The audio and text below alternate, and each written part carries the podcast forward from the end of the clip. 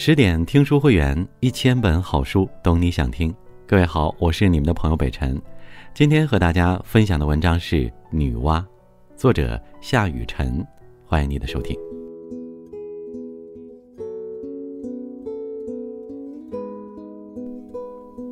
女娲，我们中华民族的母亲神，也是华夏文明中最重要的一位女性，她的地位远超炎黄二帝。在盘古开天辟地之后，女娲团土造人，成为了中华民族的始祖，也是比大禹治水更早的人定胜天的神话故事。她的故事也因此更加古老和传奇。从母系社会发展到父系社会，女娲和伏羲共同出现在世人面前，他们一女一男，手握龟和矩，下肢交缠在一起。带领着远古先民从此走进文明时代。其实，任何神话故事都是经过后世不断演绎再加工形成的，女娲也是如此。关于女娲的传说很多，而其中有三个最为重要。这三个神话体系让我们看到了一个不一样的女娲。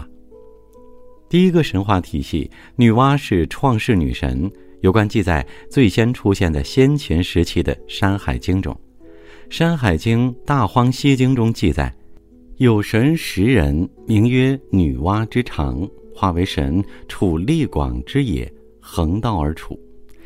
这句话的意思是说，女娲的肠子变成了十个神，表示女娲创造了神。在远古的神话故事中，神话人物的身体部位变成其他一些东西是挺常见的，比如。盘古在开天辟地之后，两只眼睛变成了太阳、月亮，血液变成了江河湖泊。盘古的身体是变成没有生命体存在的大自然，而女娲的肠子则是变成了十个有生命的个体。女娲在创造神仙之后，还创造了我们人类。到了东汉时期，女娲团土造人的神话故事首次出现在《风俗通义》中。书中讲到，俗说开天辟地未有人民，女娲团黄土做人，巨物力不暇己，乃引绳淤泥中，举以为人，故富贵者黄土人也，贫贱繁庸者耕人也。这段话的意思是说，自盘古开天辟地以来，人还没有诞生，于是女娲就用黄土照着自己的模样捏一些小泥人。奇迹就突然发生了，这些小泥人竟然有了生命。后来，女娲觉得用手一个个去捏小泥人太累太慢，于是后来就把一节绳子混合在泥土中，然后用力一甩，甩出来的泥点儿也变成了人。后来有人说，世间那些美好富贵的人都是女娲亲手捏出来的，而那些贫贱的人就是甩出来的泥点儿变成的人。女娲在团土造人过程中，还想到一个非常重要的问题，就是人要有性别之分，于是创造了男人和女人，这样就可以让男人和女人去繁衍生息。同时，女娲以母亲的博爱和温柔，赋予了人类以灵性和情感。女娲一位创世之神，拥有非凡的能力，她创神造人的手段方法，体现了她神的威力。但是仔细思考，女娲在创世过程中细节的处理上，让我们看到了人的情感。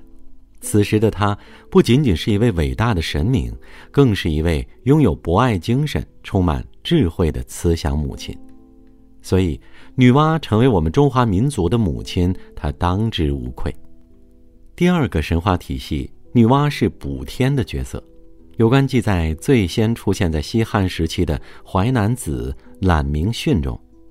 远古时代，有四根天柱突然崩塌，天上露出一个大洞，波涛汹涌的天河水就从这个洞口不断的倾泻下来，华夏九州就此遭难，到处都是洪水泛滥。女娲不忍心自己的子民受灾受难，于是挺身而出，不辞辛劳的炼出了五色石，拨好了天空。这个五色石给后人留下了无限的想象空间。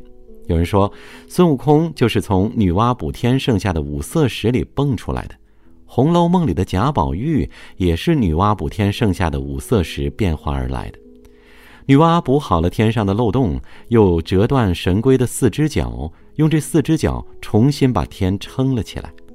最后还把危害人间的猛兽清理干净，为华夏创造了一个安全舒适的生存空间。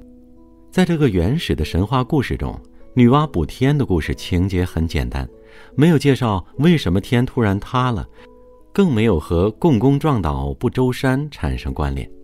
直到东汉时期，文学家王充在《论衡·谈天篇》中，将共工怒触不周山作为故事背景，在故事情节上合理的解释了为什么天突然塌了，是因为共工把天撞塌了，女娲这才以救世主的形象出现。后来，女娲补天和共工怒触不周山这两个原本独立的神话故事就被融合成一个救世神话。通过女娲补天这个神话故事，我们能够看到，在比大禹治水更加远古的时期，中华民族的先祖们已经产生了一种人定胜天的哲学观。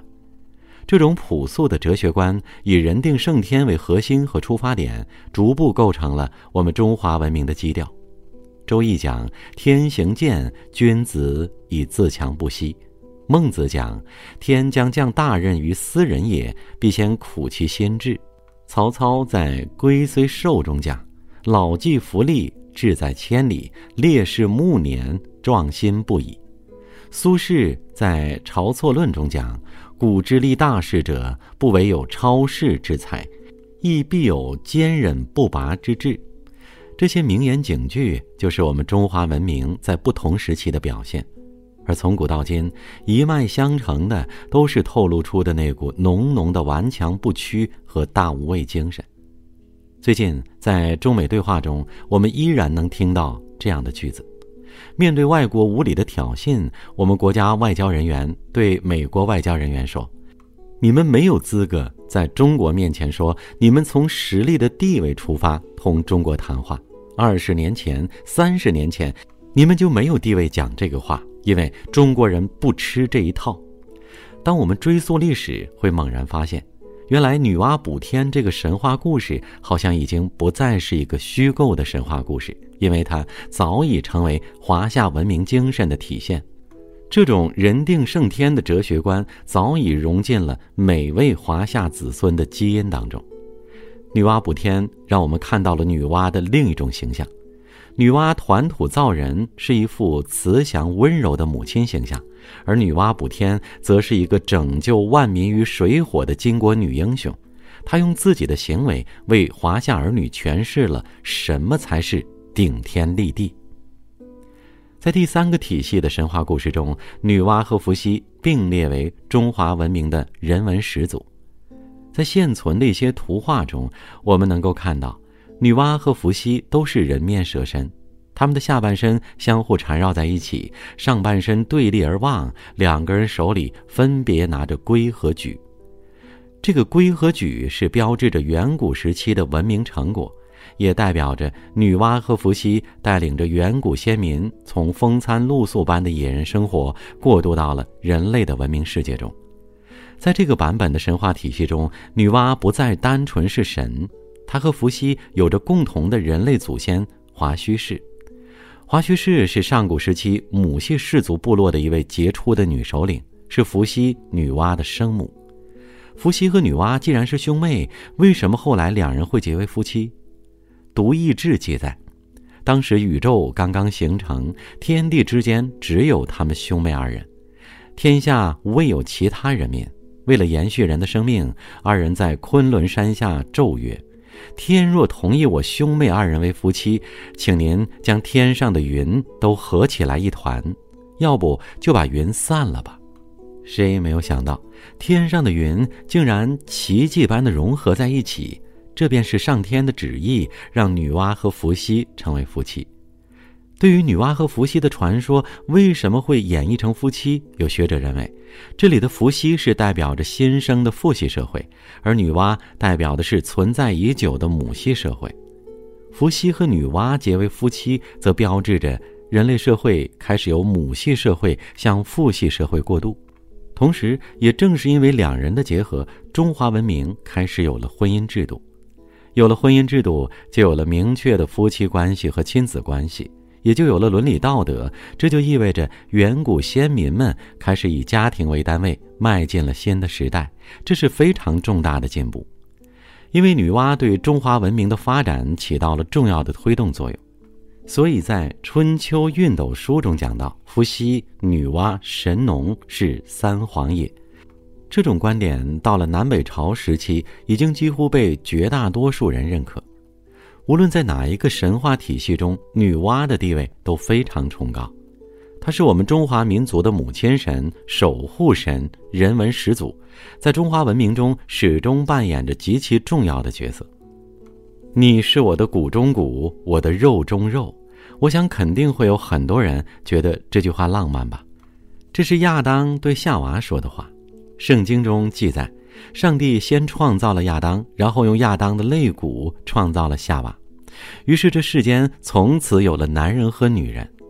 你是我的肋骨，听上去或许确实很浪漫，但仔细思考一下，它背后折射出的文化内涵，我们就会发现，在西方文明中，女人是男人身体的一部分，这代表着女性属于一个从属的地位。但是在我们的创世文明中，女性却从来不是。我们的创世祖女娲和伏羲，他们的关系始终是平等的。毛爷爷曾说：“女人能顶半边天，而女娲更是靠自己的力量为世人撑起了一片天。”历史告诉我们，一个懂得尊重女性的民族，才是最具有智慧和生命力的民族。